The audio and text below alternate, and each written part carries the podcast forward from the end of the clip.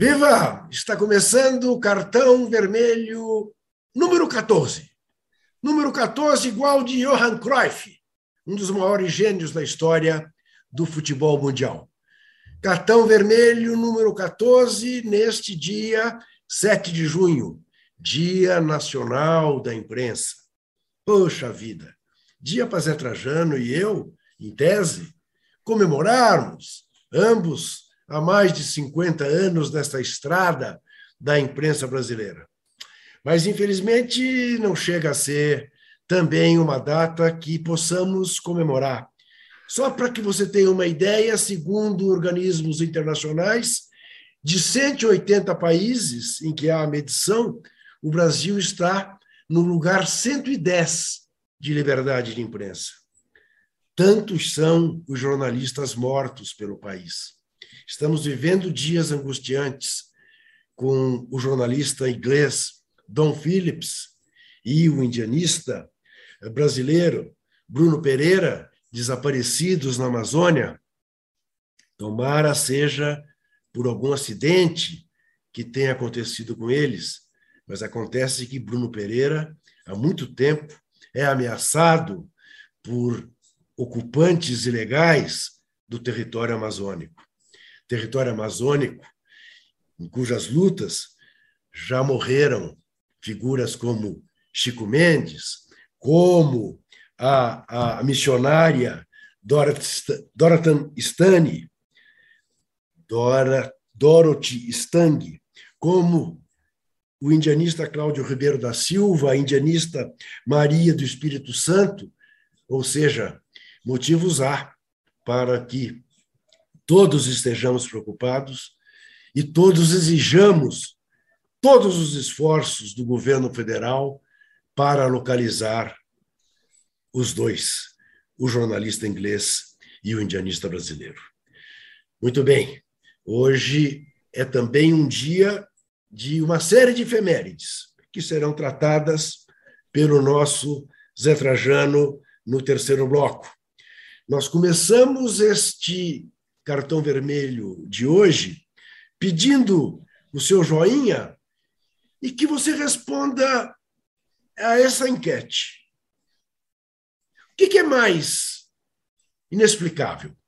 O primeiro lugar do Corinthians no Brasileirão ou o décimo primeiro lugar do Flamengo no Brasileirão?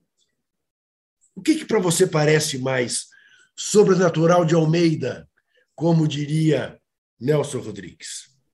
Vamos falar dessa maluca tendência que existe de uns tempos para cá, nos últimos dez jogos, entre Galo e, e, e Palmeiras. Em dez jogos, seis empates. Duas vitórias para cada lado, seis empates. Só mesmo Zé Trajano, com toda a sua experiência, para explicar. Ah, vamos falar de uma extraordinária, de uma excelente reportagem publicada hoje na Folha de São Paulo, matéria que denuncia o pedido da Anistia Internacional de nada menos do que 2 bilhões de reais de indenização da FIF do governo do Catar para os trabalhadores que estão construindo a Copa do Mundo. Uma reportagem uh, feita, publicada hoje pela Folha de São Paulo, Vamos falar, em aproveitando a ocasião do Dia da Imprensa, de um repórter e de uma editora de um site Congresso em Foco ameaçados de morte por bolsomínios enraivecidos com o fato de ambos terem denunciado um site que faz apologia ao nazismo alimentado por bolsomínios. Como você vê, a pauta está repleta. E vamos começar por aí. Qual a opinião do Zé Trajano? De volta a São Paulo. Não invejo mais a sorte dele. Pelo menos nesse ponto, nos equiparemos. Embora eu ainda esteja gripado e ele não.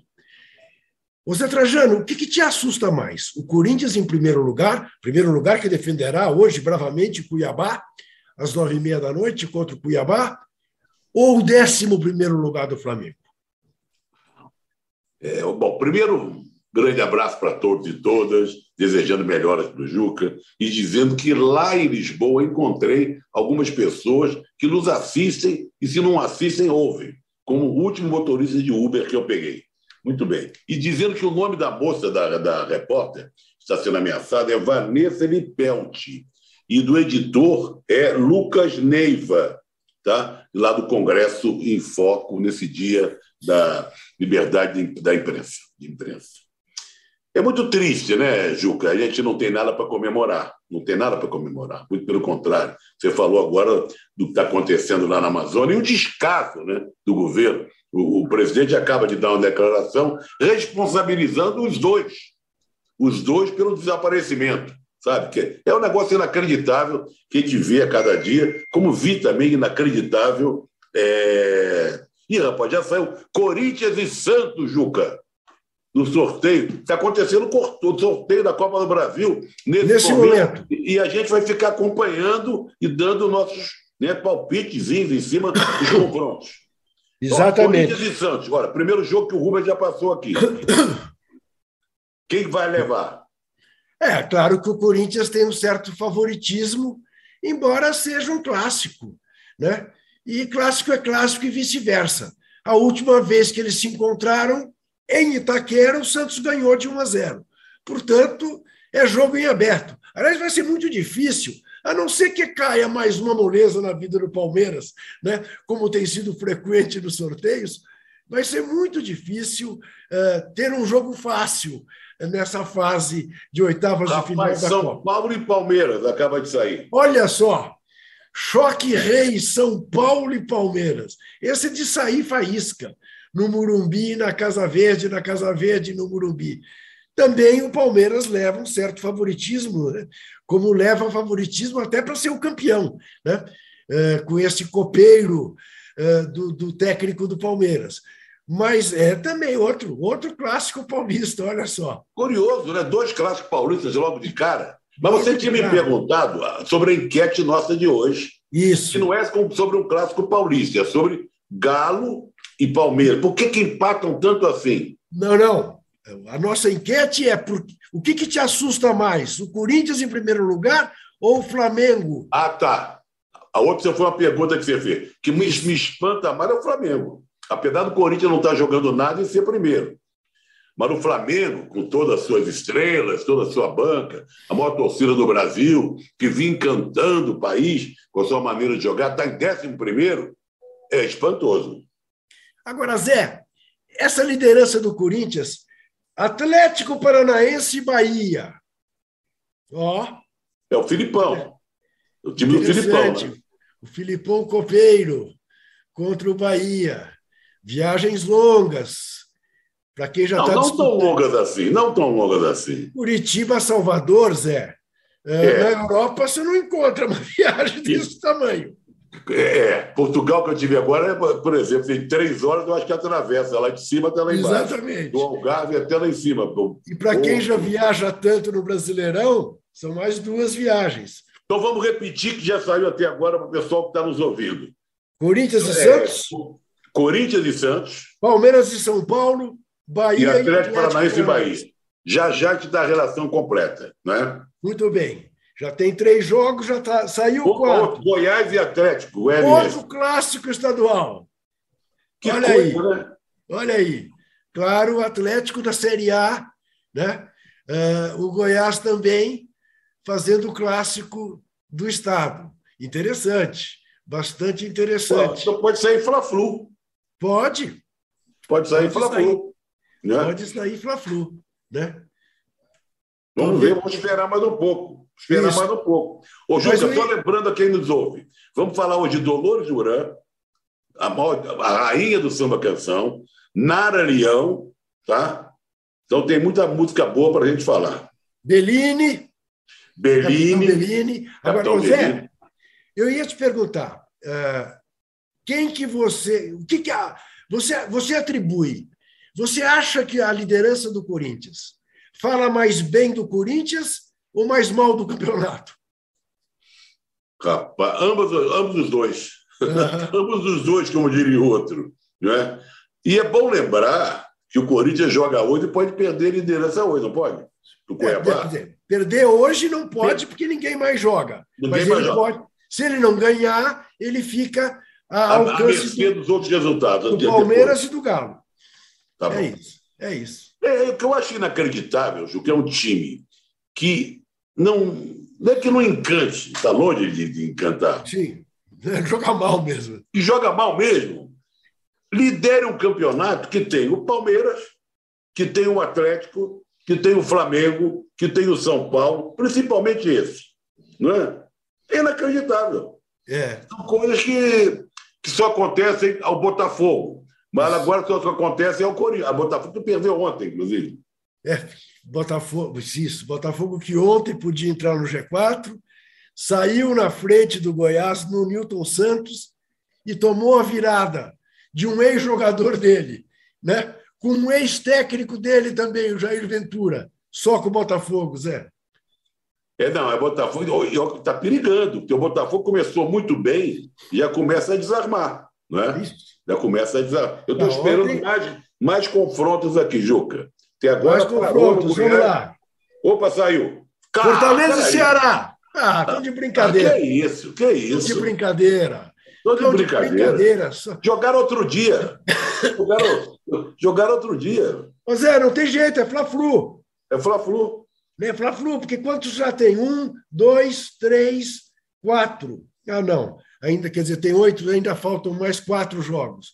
Mas Fortaleza e Ceará, meu Deus do céu, Castelão vai ser pequeno. Vai ser ah, pequeno. Que coisa o, louca. O Fortaleza coisa... conseguiu olha, se reabilitar, porque também estava de uma forma inesperada, não, porque estava com muita frente de jogo, disputando é. muitos campeonatos ao mesmo tempo. Né? É, Aí conseguiu se reabilitar diante do Flamengo, que pode ter provocado a queda do Paulo Souza. Não imediata, mas ele está na beira do abismo esperando um empurrão. Sim, que pode vir amanhã em Bragança. Né? Embora o Bragantino já, de, já tenha deixado de assustar faz tempo lá em Bragança, né? porque não está jogando bolhufas também. É, mas Fluminense é um e Cruzeiro. Fluminense e Cruzeiro, olha só. Que chance que tem o Cruzeiro, hein? De se reabilitar nacionalmente, né? É, é porque está fazendo uma belíssima campanha na Série B, mas osso duro contra o time do Fernando Diniz. Olha que interessante, Fluminense e Cruzeiro. Quem então, está teremos... faltando? Está faltando quantos, quantos jogos? Três jogos estão faltando? Estão faltando três jogos. Estão faltando seis times serem envolvidos. Muito interessante essa Copa do Brasil. Eu adoro a Copa do Brasil. A Copa do Brasil é assim, um torneio realmente é, assim, feito para causar emoções. Né? Mas que foi, que foi modificado agora, porque em função do calendário. Sim, é, a classificação América Mineiro e Botafogo. América Mineiro e Botafogo. Jogo sem favoritos também. Jogo complicado para o Fogão. E o América. Está tá, tá faltando o Flamengo. Que estreou na Libertadores esse ano e foi mal. Né? Tem Flamengo e Galo. É, é Flamengo e Galo na final, Zé. Ou então eles querem que o Paulo Souza vá embora mesmo. É, Flamengo e Atlético Mineiro. Vai ser de todo, embora difícil dizer né, que seja maior que São Paulo e Palmeiras, mas é o grande jogo né, dessas oitavas. Né? Sai aí um favorito. Se bem, claro, se dirá, o Flamengo é favorito alguma coisa, apesar de tudo, sempre será. Né? Antes de jogar, sempre será. E, e, e provavelmente contra um, um, um, outro, um outro treinador. Né? Um outro treinador. Mas você Olha falou só. que se ele não então, passar pelo Bragantino... Corinthians e Santos, São Paulo e Palmeiras, Atlético Paranaense e Bahia, Goiás e Atlético Goianiense, Fortaleza e Ceará, Fluminense e Cruzeiro, América e Botafogo, Flamengo e Atlético Mineiro. Barbaridade. Maravilha. Maravilha de oitavas de final de Copa do Brasil. Destacadamente este jogo. Quem, quem pegou mais moleza e quem mais se ferrou? Ô Zé, eu acho que moleza não tem para ninguém aí, não né? tem, não, né? Acabou não tendo para ninguém, porque, digamos, você poderia considerar que um time da Série B, né, o Cruzeiro contra o Flamengo ou contra o Palmeiras, né, eh, seria o Bahia, seria uma moleza. Contra... E não Mas, foi nada disso. Não foi, não nada, foi disso. nada, disso. Os grandes né? estão se cruzando, né? Os, os, os grandes estão se cruzando. Exatamente. E você não vai dizer para o Fluminense, né? Ou para o Atlético, não vai dizer para o Atlético Paranaense que o Bahia é moleza. Né? Como você não vai dizer é, para o Fluminense que o Cruzeiro é moleza, porque a diferença entre eles não é tão grande, embora dois estejam na Série A e outros dois na Série B. Né? Tá muito interessante, não tem moleza, não tem está tudo aberto. Olha, eu, é, é, eu também. Eu, porque se tivesse um, um grandalhão, vamos chamar assim, contra um. Vamos supor, Palmeiras e América Mineiro. Sim. Palmeiras, francamente, favorito. Sim. Agora, Palmeiras de São Paulo. Não tem. Não tem, não é? Não tem. Corinthians e Santos. Corinthians não está jogando nada. O Santos também não está jogando bem. Sim, então, o jogo muito equilibrado. Isso. Né? Vamos ver. Bom, temos, a, o, enfim, deu tempo de passar ao vivo aqui no programa. A gente estava desconfiado, né, Juca? Uhum. Que íamos fazer o cartão vermelho no mesmo horário do Isso. sorteio. O sorteio foi muito rápido. Isso, acabou sendo muito gostoso. Muito gostoso. E nós vamos fazer, pedindo a você que responda a nossa enquete. O que, que te assusta mais? Flamengo em 11 ou Corinthians em primeiro lugar? O que é mais extraordinário? o que está mais fora de propósito, o que é mais sobrenatural. Não esqueça de dar o seu joinha e de ficar com a gente, porque lá vem aí o segundo bloco. Até já.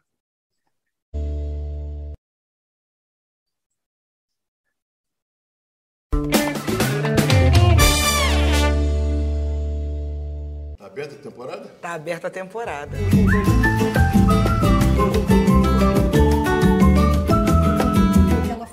escrita para ser. Pra ser vilã. Nem vilã, você é uma cachorra filha da pena. Funk pra mim é um som de preto, de favelado, mas quando toca ninguém fica parado. É, olhar pra favela e tem um preto ali se comunicando Sim. ali com outras pessoas ali. Por amor sincero, alguém jurar a estrela d'Alvaí buscar. E ao seu bem oferecer também.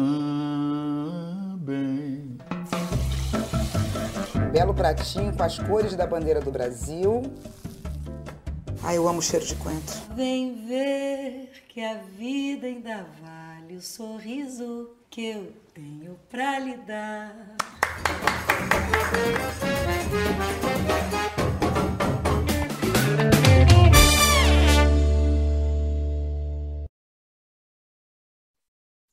Muito bem, estamos de volta com o Cartão Vermelho, edição 14. Pedindo a sua opinião, o que é mais inexplicável, o Corinthians em primeiro ou o Flamengo em décimo, décimo primeiro? Pedindo o seu joinha. E pedindo a Zé Trajano que comente. Ô Zé, temos uma seleção brasileira de futebol masculino que é campeão da América do Sul nas eliminatórias, embora não tenha sido campeão da Copa América, foi a Argentina. E que acaba de se sagrar campeã asiática ao derrotar a Coreia do Sul por 5 a 1 e o Japão por 1 a 0. É, não temos jogado com africanos, mas deveríamos mesmo era jogar contra europeus, que vai ser o nosso buziles durante a Copa. Como é que você viu este, este desempenho da seleção brasileira por campos asiáticos? Olha, não vi que eu estava em Portugal, mas acompanhei os gols, gols li muito sobre os jogos, e acho um pouco estranho, confesso, ser comemorado 5 a 1 sobre a Coreia. Acho estranho. O, a Coreia não fazia falta, ao contrário do Japão, que bateu para o Júbilo, que eu acompanhei, Sim. a Coreia deixou jogar. E quis jogar de igual para igual sem bater. Né? Ganhar da Coreia de 5, qualquer time, qualquer seleçãozinha leva. Né? Agora, ganhar de 1 a 0 gol de pênalti do Japão é o resultado mequetrefe. Porque o Japão não tem bola. A gente sabe que não é um time forte para enfrentar a seleção brasileira. O ruim disso tudo que a gente pega esses amistosos e. Por exemplo, vamos, vamos pegar a Europa. Agora, a Europa está tá todo mundo se enfrentando. Tem a Liga das Nações. Alguns grandes estão decepcionando, como a França, por exemplo, está decepcionando, né? Mas eles estão jogando entre si. Ainda tem time disputando lugar na Copa. Tem um jogo daqui a pouco, tem um jogo em andamento, se não me engano. O Rubens podia ver para a gente. Tem, um, tem um, mais um time que se classifica hoje. Tem um jogo Austrália, não sei o que e tal. Como teve País de Gales e Ucrânia, né? Classificou País de Gales. Então fica essa expectativa. A gente pega o Japão, a ver, agora de Neymar. Aí, sabe que se comemora? Não a atuação da seleção. Ah, o Neymar está chegando perto do recorde do Pelé. Neymar tem mais gol do que o Ronaldo, não sei o quê. Ora, isso para mim não quer dizer nada. Eu, eu sou pessimista em relação à seleção, mesmo achando que nós temos bons talentos, principalmente na frente. Rafinha, Richarlison, o Lucas Paquetá, o Neymar, é claro, né? o Vinícius Júnior, que, que, na seleção ainda, ainda não virou titular absoluto da seleção, Vinícius Júnior. Deveria. Então, não sei, Juca. Eu, eu, eu não, me, não me surpreendo, nem contra nem a favor. Eu fico. Eu não dou. Conclusão, vou ser franco. Eu não dou muita bola para esses jogos, não. Não dou, não. Eu fico esperando uma coisa. Vou esperar acontecer. Vamos esperar chegar no Catar e ver o que, é que dá. Ganhar da Coreia, ganhar do, com gols de pênalti do Neymar, ganhar do Japão, gols de pênalti do Neymar, não quer dizer nada para mim. As perninhas, como é que ele falou, Tite? As perninhas. Ligeiras. Perninhas ligeiras, perninha ligeira. E reclamou que o Japão bateu. Você queria o quê? O Brasil vai apanhar muito. Olha aqui, temos aqui um superchat do Daniel Daniel, te dando parabéns pelo livro do, do Walk Football. É o, o Beneditinos, que eu Exatamente. que tem um campeonato na Inglaterra Isso, de Walk Football, que é só é para. Eu, é sou suspeito, eu sou suspeito para elogiar os livros do Zé, mas o livro é uma delícia. Tem outro superchat do Jairo Cabral, Olinda presente.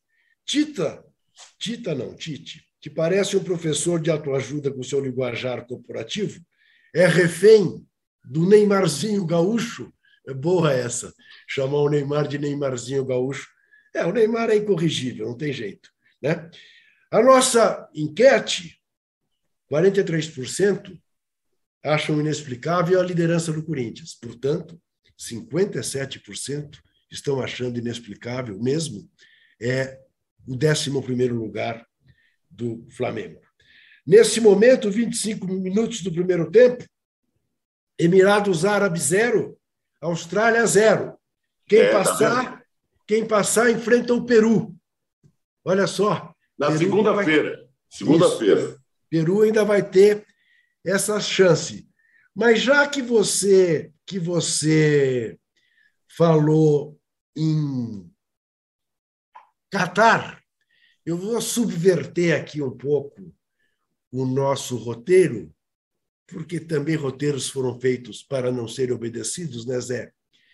E vou pedir para rodar nossa vinheta do De Olho nos Tipos, para falar um pouco mais do Catar.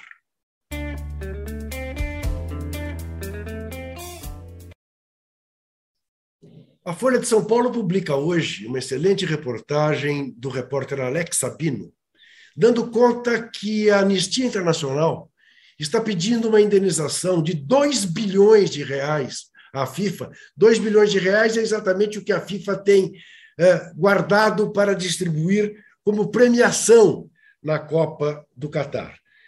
É, e por que, que a Anistia Internacional está pedindo esta caução à FIFA?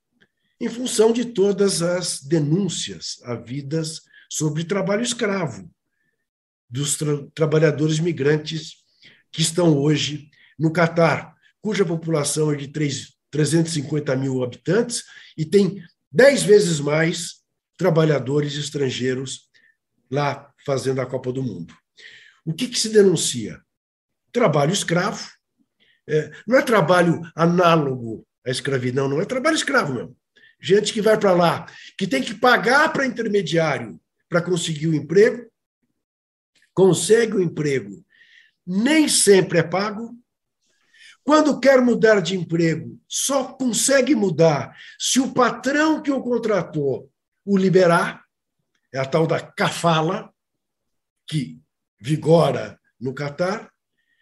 Além de uma denúncia feita pelo seríssimo jornal inglês The Guardian, que já são 6.500 mortos entre os operários que estão construindo estádios e a nova cidade que, que nasce no Catar para a Copa do Mundo. É uma matéria exclusiva uh, do Alex Sabino, que merece né, ser registrada e que merece uh, escandalizar o mundo que faz de conta que está tudo normal no Catar que está nascendo uma Copa do Mundo do nada, de um esforço maravilhoso da engenharia. E o que está acontecendo é uma exploração nunca vista de trabalhadores para fazer a Copa do Mundo. Esta mesma indignação, aliás, deve ser despertada. Ô Zé, você acredita que acaba de ser noticiado que a Comebol uh, cobrou do Corinthians pelo atraso no intervalo do jogo e por sinalizadores acesos na partida contra o Boca Juniors, mais do que cobrou, multou o Boca Juniors por racismo. Sinalizadores e atraso custaram dez vezes mais que a multa do racismo. Fala, Juca, você espera o quê dessa gente? Não, mas, mas, mas, mas não, nem disfarça, Zé. Não, mas, mas eles da cara dura. Eles são os imbecis. Agora, eu quero voltar uma coisa aqui, para a gente é, registrar mais uma vez a Copa do Brasil, uma observação do nosso querido Arregui, que me manda é. aqui. São quatro clássicos estaduais e três confrontos cariocas e mineiros. Boa! Essa também. Isso. Fluminense e Cruzeiro, América Mineiro e Botafogo, e Flamengo e Atlético Mineiro. Os outros são clássicos estaduais. Corinthians e Santos, São Paulo e Palmeiras. Só o único que sobra aí é Atlético Paranaense e Bahia. É que ficou fora porque não tinha adversário do Paraná, adversário da Bahia. E, e, digamos e digamos que é o que é o que é o jogo mais extremista de todos, né, Zé? Porque é o jogo do Nordeste contra o Sul. Né? É, é. Né? Mas, de qualquer maneira, é curioso. Três clássicos mineiros e confronto, né? Cariocas e mineiros, e quatro Sim. clássicos estaduais. Sem dúvida nenhuma. Sem dúvida nenhuma. Muito bem. Eu queria mostrar aqui, Juca, ó, que eu trouxe é. de Portugal. Um livro comprado nas bancas, a história, que é as, as origens do futebol em Portugal. Aqui fala da, das manias que tinha o Marinho Pérez como técnico que usava sempre a mesma roupa, e do Carlos Alberto Silva, que fez no vestiário do Porto uma, um local para rezas e tal. Ele que foi campeão do Porto. O Marinho Pérez é muito bem quisto aqui, ele que deixou a carreira de técnico há muitos anos. Né? E ganhei uma tática portuguesa, a tática do Cardoso, a estrela Douro. Aqui, ó, Cachecol, Cachecol do, do Benfica. Do Benfica. Time que foi dirigido do último campeonato pelo Jorge Jesus, uma parte, e ficou em terceiro lugar e não está classificado para a Champions League. Vai ter que disputar a pré-Champions League. Você, você, nesse período que passou lá, é, encantou-se mais com algum determinado time ou o time que você já tinha permaneceu sendo? Eu, eu gosto muito do Belenense, eu já escrevi sobre sim, isso por causa sim. do estádio. Mas o Belenense vive um problema muito sério, porque foi comprado por um grupo lá. Da de... SAF. Né? É, da SAF. Lá é SAD. Lá é, é SAD, né? Isso. Tirou em último lugar e foi, foi rebaixado. E os torcedores fiéis, verdadeiros, raízes, torcedores, criaram os belenenses, que está na, caiu, tá na quarta divisão, quase subiu, mas não subiu. É esse time que joga no Restelo mas são jogos de menor importância e tal. Mas eu me encantei mais com o Sporting. Eu conheci mais gente torcedora do esporte, veio fazendo belas campanhas. Assim, foi campeão, de agora foi vice, está classificado para a Champions, sabe? Eu gosto muito do esporte. Ô Zé, o Rubão está chamando a atenção aqui da gente para um é. outro fato curioso que esse sorteio determinou. a rodada do Brasileirão, antes de abrir a Copa do Brasil, jogam Galo e Flamengo e São Paulo e Palmeiras. Ah, que isso? Dizer, Vão jogar duas, ter... três vezes. Exatamente. Olha só. Que vai ser um porre. Um porre de Galo e Flamengo e um porre de Palmeiras e São Paulo, São Não, Paulo pior, Olha, se o cara ganhar os três jogos, o time agora pior é apanhar as três vezes seguidas, né? Já imaginou? Já imaginou? Se apanhar as três vezes seguidas, você perde o emprego. Agora, perde também se você ganha, faz uma estátua. Ah, tem uma estátua, é. Ganhou é? três vezes um baita adversário. É mas, é, mas é uma coincidência para lá de interessante. É. Agora, como você está vendo, é, Zé Trajano é um indisciplinado militante, né? porque ele mostra a revista que comprou sobre a história do futebol de Portugal e, é, obviamente, desperta a curiosidade da gente. É quando deveria fazer isso, depois que a gente rodasse a vinheta. Ah, é verdade. Não é isso? Mas ele não. Esse é Trajano. Agora, hoje, a nossa vinheta de cultura vai rodar para uma coisa que vai te chamar a atenção. Eu primeiro vou perguntar para Zé Trajano, que, como você sabe, é muito mais culto do que eu, por ser muito mais velho do que eu. Sabem que o diabo é sábio, não é porque ele é muito inteligente, é porque ele é velho. Então ele pode ter muito tempo de ler e tal. Ô Zé, moda é cultura, não? Talvez não, eu acho que sempre foi, mas agora a moda conseguiu um feito extraordinário aqui em São Paulo. Né? É verdade? Então vamos rodar a vinheta para contar. Vamos rodar para falar disso.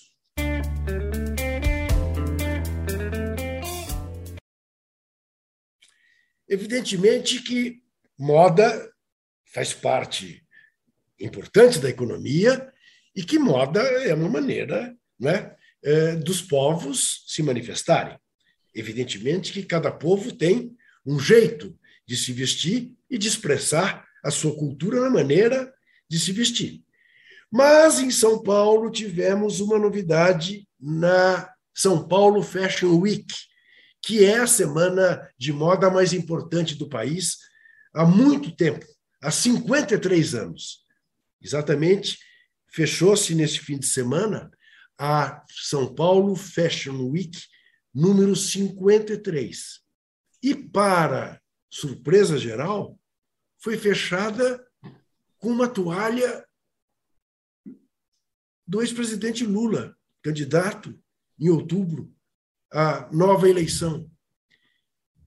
Uma das um dos desfiles mais aplaudidos, um dos modelos apareceu com um cartaz fora Bolsonaro.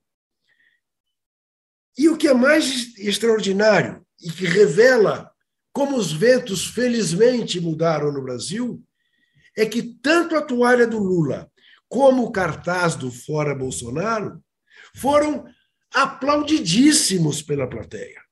Uma plateia que você supõe, com uma certa dose de preconceito, que seja uma plateia elitista, uma plateia, digamos, mais para mauricinhas e patricinhos do que propriamente para Zé Ferradores mas foi o que se deu. Aplaudiram o cartaz em que o modelo desfilou com fora Bolsonaro e houve uma apoteose no final, quando no encerramento mostrou-se aquela famosa toalha que a Sonsa mostrou num show e tal, papá, com o eu não sei se com o ex-presidente Lula ou com o candidato Lula, enfim, com Lula. Este Lula que está com Covid. Eu não estou com Covid. Testei duas vezes, é gripe mesmo. Mas é, foi surpreendente, né, Zé? É, tá fiquei com inveja de não ter ido. Mas também tem o seguinte: que, tudo bem, supostamente com certa dose de preconceito, a gente achava que a plateia seria mais contra. Mas também não seria a favor do Capitão Corona. O que, que o Capitão Corona tem de elegância, tem de, de figurino, de comprometimento com a moda, né, de bom gosto, nada. Então, né? Agora, posso dizer uma coisa: nesses 40 dias que eu passei em Portugal, eu não conheci um português que aprovasse o governo de, do Capitão Corona. Todos falando mal dele, todos. Do motorista de Uber ao garçom, a homem que trabalha com cultura, a donos de tática, pessoas na rua e tal. A fama do Bolsonaro por lá, tem os brasileiros bolsonaristas que moram lá e ainda acreditam no mito. No mito. Mas eu não encontrei nenhum, assim como não encontrei nenhum que goste do personagem Jorge Jesus, não encontrei nenhum português que aprove o governo Bolsonaro. Mas então, Zé, deixa eu te perguntar uma coisa, porque na última vez que eu estive em, em Lisboa, e nem faz tanto tempo, quer dizer, foi um ano, uns seis meses antes da pandemia. Portanto, estou falando, é, foi meados de 2019. Uma coisa que ainda me chamava a atenção, principalmente em táxi, é como ainda havia uma nostalgia do Salazar. Você não percebe mais isso entre os portugueses? É que o táxi já está meio caído, como diria o outro. Hoje ah, você Uber, pega né? Uber ou pega o chamado Bolt, que são pouco. Como aqui tem Uber em 99, uhum. entendeu? Então lá você, as pessoas pegam mais. Tem táxi andando na rua e tal, mas tem o, o crescimento do Uber e o crescimento do Bolt. Muitos uhum. deles sendo dirigidos por brasileiros. Tá, quer dizer, então, e o, e o, motorista de praça tende a ser um cara mais velho, mais antigo, é, é, é. é. e que, portanto, ainda tem uma certa... aqueles valores salazaristas, nem todos, né? Mas as, eu, por exemplo, peguei pouco táxi, peguei muito mais Uber e, e Bolt, que fica mais em conta, né? Uhum. E esses aí, a maioria, grande parte de brasileiros, alguns até que vêm e ouvem o cartão vermelho, veja você, né? Olha Aliás, já falei que tem o cartão vermelho aqui em Portugal. Você... Aqui não. É, Você está em São Paulo. Eu estou no horário, estou no fuso português ainda. É, sim, eu imagino, eu imagino. E você pode notar, você que nos vem. É a pronúncia, o dialeto. É que ele está até com uma certa dificuldade em falar português, é, é compreensível. É, é compreensível. 40 dias fora, voltou assim um pouco assimilado, vamos dizer assim. Você está falando em cultura ainda? Não, não, podemos falar. Não, que eu comprei também esse do Mia Couto. Opa, você é um gênio. Não, não é novo, mas como tá. eu passei lá, dia, cheguei no dia seguinte, 25 de abril, tá. esse livro se passa 25, 5, 25, que é uma, se passa é, lá em, em, Moçambique, fala de um, de um capitão da PID nos dias que antecederam o 25 de abril, tá. lá em Moçambique. Minha conta é um gênio. É um gênio. Olha aqui, o Rubão está mostrando uma nova parcial da nossa sondagem, realmente não mudou muito. 54 a 46. Para o Flamengo ser mais inexplicável do que o Corinthians. Não, foi o é, que eu apostei. É, exatamente. Foi no que você apostou. É, pense uma coisa, né? O Flamengo está a dois pontos da zona do rebaixamento com a vitória do Goiás ontem, o Goiás saiu da zona do rebaixamento, botou o Juventude, que tem 10 pontos ganhos. O Flamengo Sim. tem 12. É inacreditável. É, é, é, claro que não é o menor risco de queda para o Flamengo. Como eu diria, não há o menor risco de o Corinthians ser campeão. Mas, como retrato de momento, e olha, momento, estamos indo para a décima rodada. Já passamos de um quarto do campeonato. Né? Quer dizer, não é mais também assim, tão começo. Né? Mas, é, mas é o começo, é, é o começo é, ainda. Né? É, não dá para dizer, né, Zé? Não vamos, dá para dizer. Dar, vamos dar estrada para os times ainda. É, não vamos dizer que, que já revela uma tendência, porque não revela tendência alguma. Nós vamos é fazer uma rápida parada e voltaremos em seguida para o terceiro e definitivo e derradeiro bloco do Cartão Vermelho, edição 14, nesta terça-feira.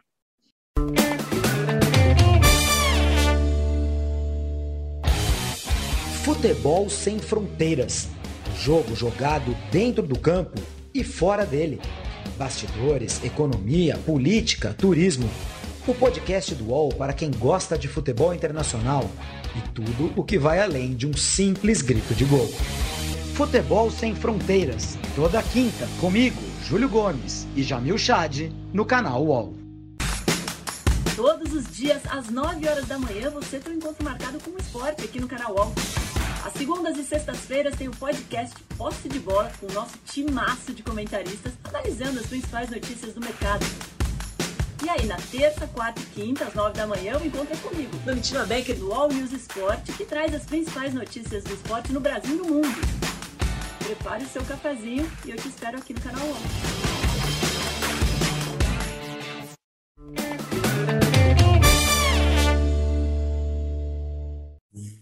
Voltamos com o cartão vermelho, edição 14, pedindo o seu voto na nossa enquete. O que te deixa mais assustado? O que é mais inexplicável? O Flamengo em 11 ou o Corinthians em primeiro no Brasileirão? O nosso, o nosso Felipe Virgili me corrige com razão, porque eu cometi um exagero ao dizer que a multa do Corinthians tinha sido dez vezes maior do que a multa do Boca Juniors, e a diferença é grande, mas nem tanto. O Corinthians foi multado em 302 mil reais por sinalizadores acesos e atraso no intervalo. E o Boca Juniors foi multado em 143 mil reais. Quer dizer, menos. O Corinthians foi, foi, foi multado com o dobro e um pouco mais, 302 mil. E o Flamengo apenas com cento, Flamengo não, Boca Juniors, com 143 mil. É um absurdo digno de nota. Muito bem, mas vamos partir a falar de coisas mais agradáveis. Vamos falar das efemérides de Zé Trajano, começando pela doce Dolores Duran, que morreu tão jovem, aos 29 anos, e que faria hoje 92. O Dolores Duran foi completamente fora de série. A obra dela, que morreu com 29, ela já tinha tido um infarto antes. Ela era uma baita cantora, cantora da noite, e uma baita compositora. As obras que ela deixou, muita de dor de cotovelo, samba canção, mas algumas com parceria com o Tom. Estrada do Sol, por exemplo, é uma obra-prima. É de manhã, uma obra-prima. E eu sou fã de carteirinha, já chorei muito fazendo serenatas com amigos lá em Rio das Flores, com músicas da Dolores Duran. É... Faria 92 anos, foi muito namoradeira, namorou Deus e todo mundo. E curioso, Juca, que ela gravou como cantora em vários idiomas. E ela veio de uma família muito humilde e pouco estudou. Dizem até, eu nunca ouvi, que ela chegou a gravar um disco, um disco não, uma música em Esperanto, que era moda na época. Havia um, um sentimento mundial que, de, de divulgação do Esperanto, que talvez fosse um, um idioma que fosse unir os povos e tal. Ela gravou italiano, gravou espanhol, sensacional. Deixa Ouçam Dolores Duran e chorem a beça. Quem também faria 92 anos hoje e que morreu em 2014 é Ideraldo Luiz Bellini, o primeiro capitão de uma seleção em Copa do Mundo a levantar o troféu do vencedor. No caso, à época, o troféu Gilles Rimet. Bellini era o zagueiro do Vasco da Gama na Copa de 58, depois veio a ser zagueiro do São Paulo Futebol Clube, além de ser é, um bom zagueiro, era um cara muito bonito, né? um galã. É, curiosamente, fomos vizinhos aqui no bairro onde moro. Eu, diariamente, quando saio para caminhar, encontro a filha dele, está sempre passeando com um cachorrinho. Uh, e o Bellini, no fim da vida, ficava na esquina num posto de gasolina. Ele já, ele, ele, ele no fim da vida estava cometido de Alzheimer. Às vezes ele tinha lembranças, às vezes ele não tinha. Eu passava por ele, o chamava de capitão. Ele às vezes cumprimentava, sabendo com quem estava falando. Às vezes olhava para mim como se perguntasse por que, você está me chamando de capitão. Mas era uma figuraça, uma figuraça, Ideraldo Luiz Bellini, o primeiro capitão a levantar uma Copa do Mundo, a Copa do Mundo de 58 na Suécia, a Copa do Mundo que abriu para que depois dele Mauro Ramos de Oliveira levantasse a Copa, Carlos Alberto Torres levantasse a Copa, Dunga xingasse a Copa e Cafu levantasse a Copa. Este foi Bellini. Mas tem Aí, uma coisa para falar do Bellini importante. Diga. Bom, para nós cariocas, Bellini, a, a, a, a, estátua do Bellini em frente ao Maracanã é o maior ponto de encontro do estádio Mário Filho. Todo mundo marca encontro, é, ó, em frente ao estádio do Bellini, uma da tarde, duas, depois do jogo e tal. E tem uma, o Bellini, que o Bellini, na verdade, era um caipira do interior de São Paulo, mas era todo bonitão, feito, quiseram levá-lo até para Hollywood, veja você. Agora, eu separei uma matéria aqui, Juca, que o Bellini morreu, você falou com Alzheimer e tal, mas ele teve o cérebro dele analisado, sabe? Durante um congresso internacional de neuropatologia, é, o pessoal aqui da, não sei se aqui da, da USP, separou no banco de o cérebro analisou e aí chegou à conclusão que deixa eu ver aqui, ó, que o problema é que quem usa muito cabecear, centro que levou muito soco, esporte. A, a, a, autora do estudo é médica patologista Léa professora da USP. E ele, então, graças a família concordou que fosse doar o cérebro lá para. Ele é encefalopatia traumática crônica que acontece com muitos ex-atletas, principalmente por causa de que naquela época a bola era mais pesada, quando chovia, bola encharcada. É? Então, Zé, você sabe que isso é tão verdadeiro, tem sido objeto de tamanha preocupação em países mais avançados, que há quem defenda de duas uma, ou que zagueiros passem a usar capacete, use um protetor, né? Como alguns goleiros, né? por exemplo, que Isso, usam. Como alguns goleiros fazem. Ou então que seja proibido cabecear, que parece uma impossibilidade, né, Zé? Porque é, é natural, é inevitável que o cara faça o esforço é. né, de cabecear a bola. Mas é, é, é o mesmo estudo. Mohamed Ali, Éder Joffre, vamos pegar só dois, o maior peso pesado da história do boxe, o maior peso galo da história do boxe. Será coincidência, Zé, que ambos tenham, né, o Muhammad Ali morrido né, com problemas cerebrais e o Éder uh, tenha também? Maguila, que não está é, neste, neste patamar, é. mas a mesma coisa. Né? Então, é muito frequente, infelizmente, né, porque uh, são neurônios que morrem e que não se reproduzem. Agora, Zé, pesquisando as efemérides para você, porque eu sabia que você ia estar no avião, eu fiquei surpreso ao constatar que quem faz 52 anos hoje é exatamente o Cafu, o último capitão a levantar uma Copa para o Brasil. E não é curioso, Zé, quer dizer, esse cara nasceu predestinado, né? porque ele nasce em 70, ele nasce no ano em que o Brasil ganhou o Tri, e ele nasce no mesmo dia em que nasceu Bellini. Não é? É, é, é verdade. Tem tudo a ver se eu suspender lá a taça e tal. Antes do Cafu, entre Bellini e Cafu, nós tivemos o Mauro, como você falou, em 62. Carlos Alberto e o Dunga. Carlos Alberto e o Dunga, só isso. Né? Só. E o Cafu é, é predestinado, obviamente. Aliás, é tão predestinado que não sabia cruzar né? e acabou sendo ensinado pelo Tele, que insistiu tanto, tanto, tanto para ele aprender a cruzar. E é dos jogadores mais vitoriosos do mundo, né? claro, tem uma carreira na Europa muito vitoriosa. Né? Aqui no Palmeiras também. Uma grandeza. São Paulo.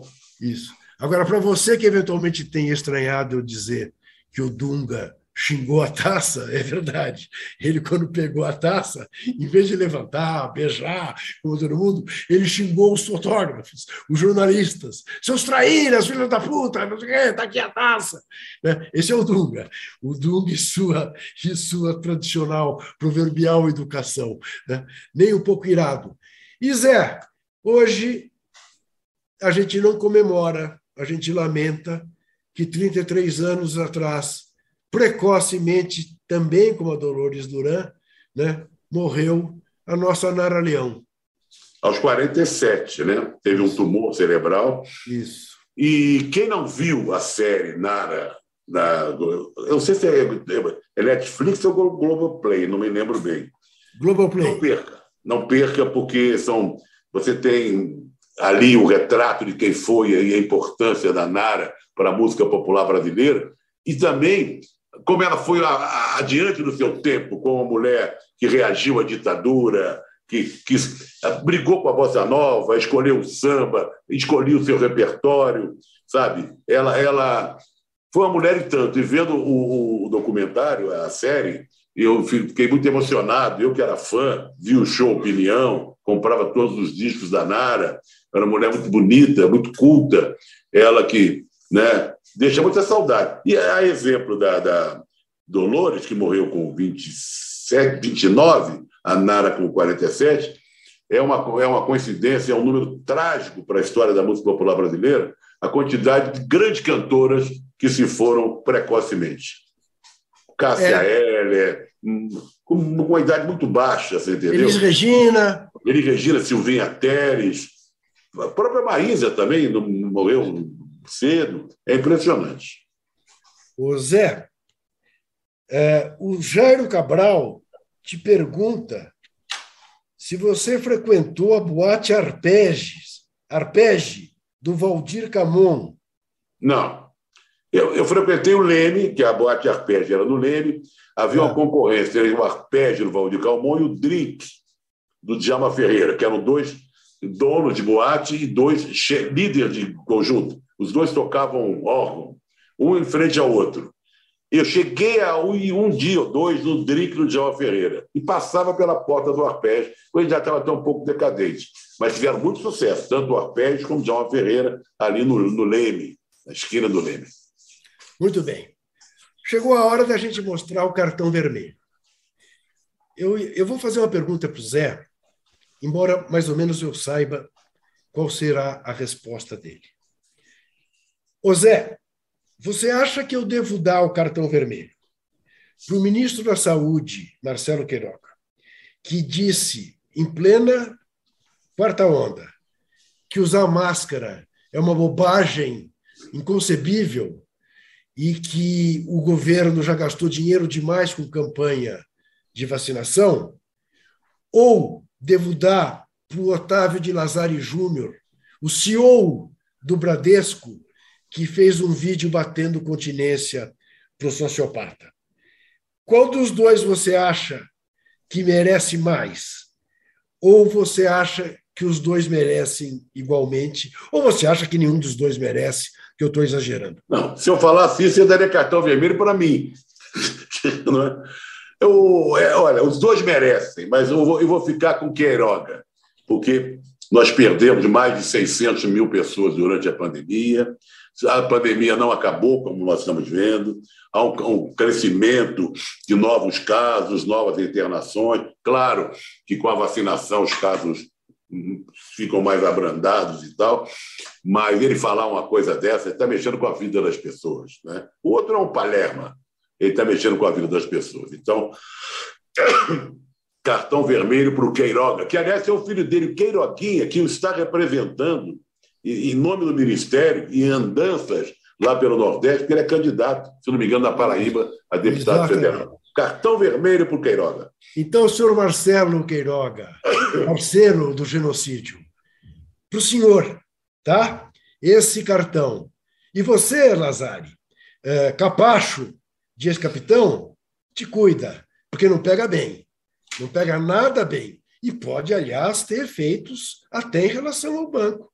Porque muita gente que eu conheço está pensando em tirar conta, porque não quer ficar com alguém que bata a continência para quem você bateu. É isso. O cartão vermelho fica por aqui. Promete voltar na próxima. E o joinha? E o joinha? Não tem joinha pedindo É, joinha? você dê joinhas, você dê joinhas. Bom, o cartão vermelho, você sabe, ele fica no YouTube para que você possa desfrutar dele em horários mais convenientes. Né? E aí você pode continuar a dar joinhas. A nossa enquete terminou com 54 a 46 para o inexplicável Clube de Regatas do Flamengo em 11 lugar no Brasileirão. O Corinthians, com 46%, é menos inexplicável, para a distinta plateia do nosso cartão vermelho. Tchau, Zé. Até Tchau, semana. Até Tchau, gente. Muito Melhor, obrigado. Até lá. melhor. O cartão vermelho tem apresentação de Juca Kifuri e José Trajano, produção de Rubens Lisboa, coordenação de Carolina Escobar e Fabrício Venâncio, direção de Felipe Virgili, Antoine Morel, gerente-geral de Move, Murilo Garavelo, diretor de conteúdo do UOL, e você pode ouvir este e outros podcasts em uol.com.br barra podcasts. Qual?